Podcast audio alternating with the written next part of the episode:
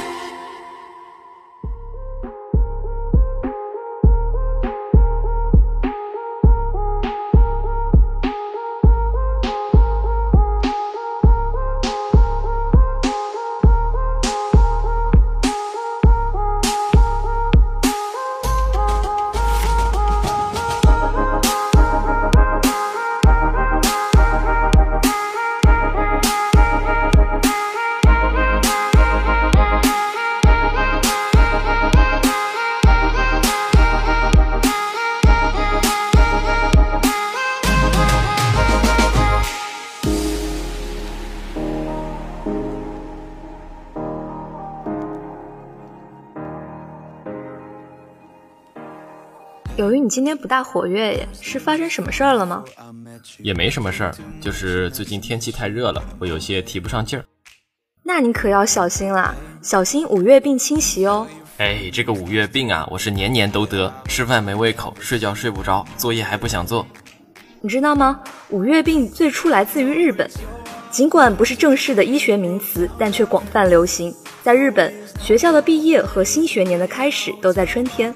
四五月份一般是学生开始新的一段学习经历，或者刚毕业的社会新鲜人开始一段新的工作经历的时间。不少日本人在此时节意志消沉、慵懒倦怠，抵触上学上班。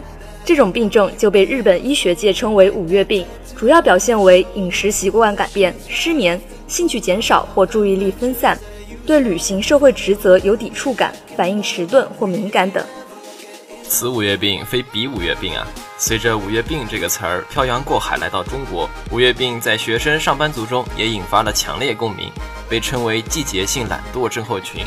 在这个春夏交替的五月，不少网友大呼自己也陷入到了五月病的困境中，无法自拔，出现意气消沉、郁闷、忧伤、苦恼等情绪，工作学习怠惰，还常常感到疲劳。还好我只是有些嗜睡，二十四小时吧，十二小时都在睡觉，早课睡，中午睡，晚上讲座接着睡。能睡是福啊！这天气又闷又热又潮的，晚上睡不着，教室又不开空调，上课身上黏哒哒的，又困又难受。不过我心态还是很好的，想想期中考试也过去了，在宿舍还可以空调、WiFi 加西瓜，有什么大不了的事儿不能解决呢？不过大学生的确是五月病的常见群体。进入大学，自由的时间更多了，难免缺少理性的锻炼计划，不知不觉身体素质下降，还不如中学的时候。所以调节五月病，重新焕发积极的状态，首先就是要依靠自我调节。大家可以为自己选择一个好天气，出去走走、散散步、爬爬山、骑骑车，感受大自然带来的生机，感受生活的明媚。而且运动过后，你会感到浑身舒畅。其实呢，嗜睡都是缺乏锻炼导致的。其次呢。也可以和朋友多谈心，互相倾诉最近的烦恼，那些心结就不会成为五月病的导火索啦。是的，五月本应该是初夏和风徐徐、阳光灿烂的日子。虽然大家感受到的是南京分外毒辣的五月，但这的确是一年中最生气勃勃的时光。总而言之，只要多晒太阳、多运动，多晒太阳还了得，不仅会晒黑，还会得皮肤癌的。哎，不瞒你说，作为一个男孩子，我其实也是很想打遮阳伞的。希望女同胞们不要歧视我们。哎呀，不歧视，不歧视。总而言之，多吃水果，多喝水，养成健康而理性的生活方式，就可以和五月病说拜拜啦。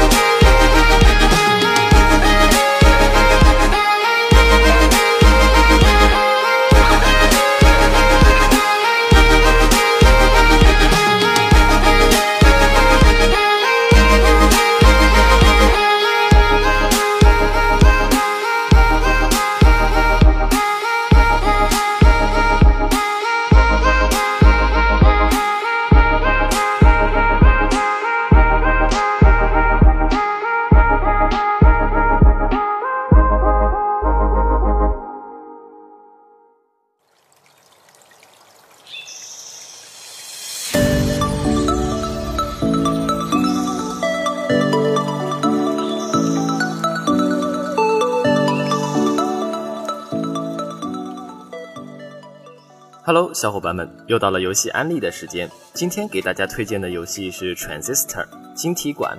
这是一款十分考验玩家的动作 RPG 游戏，同时它也可以是一款考验智力的即时策略游戏。这不还是竞技游戏吗？哎，你听我说完嘛。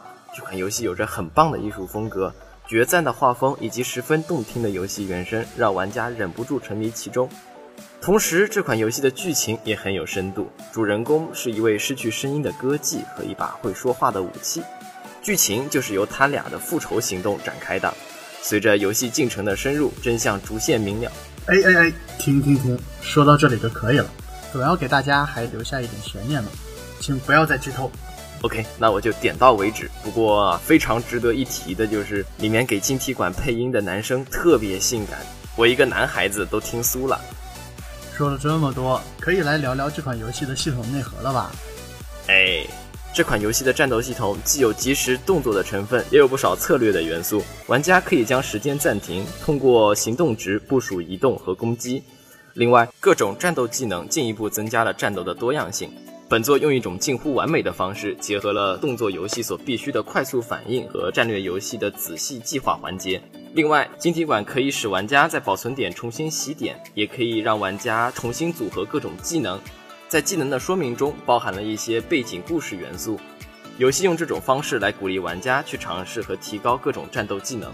同时，你还可以通过魔法门来传送回到你的海滩小屋，从而在外界疯狂的世界中寻找一丝宁静。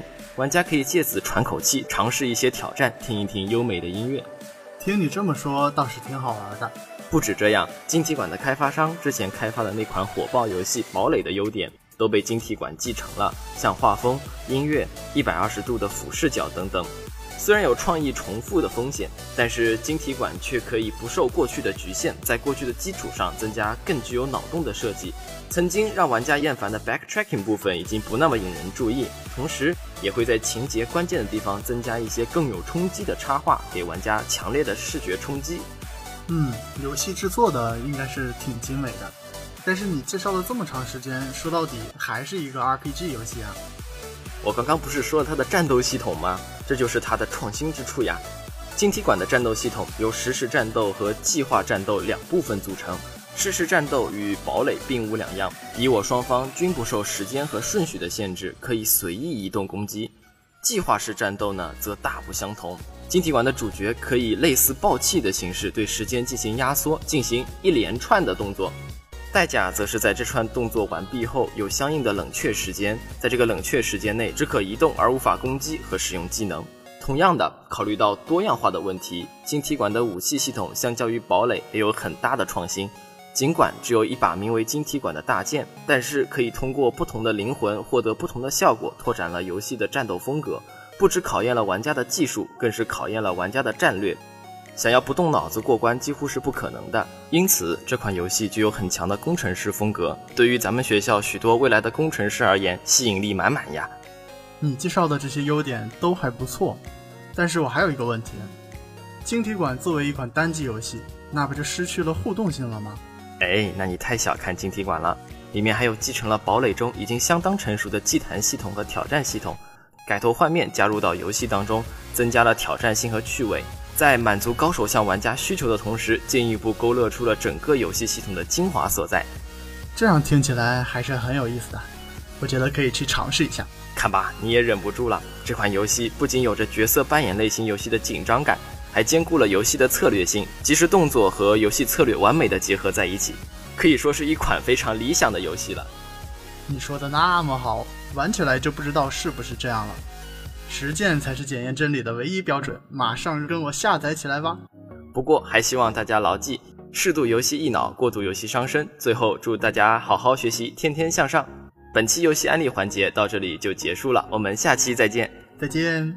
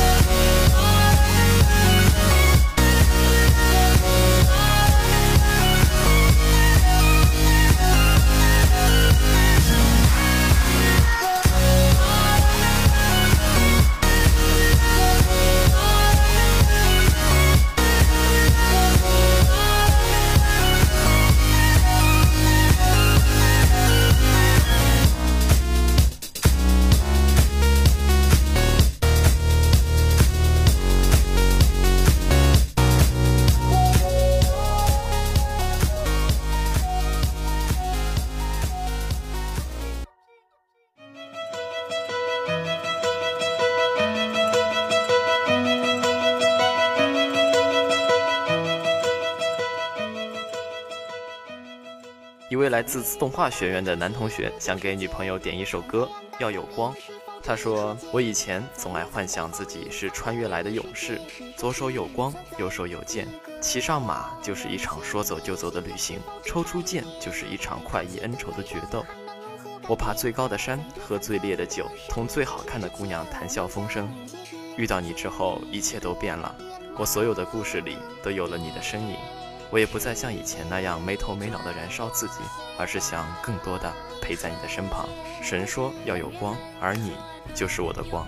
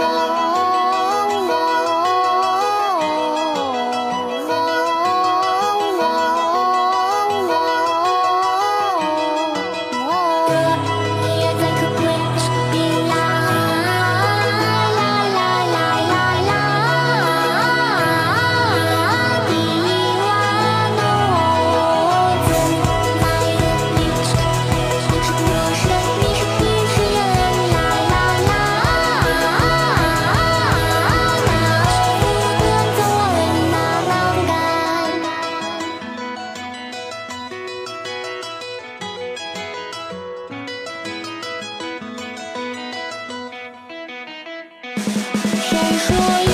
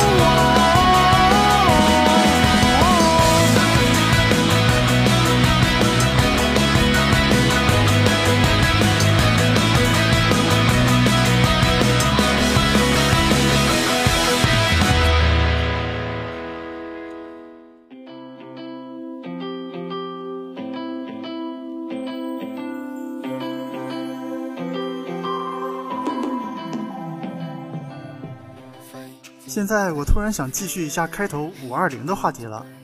哎，你还有要讲的？对啊，我想着我忘记在刚才大聊五二零的时候表达一下我对六一的向往了。我还想具体的讲一讲这种美好的纯洁的向往。不好意思，驳回请求。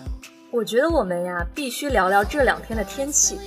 虽然这两天是凉快了一点，前两天真的是要人命啊。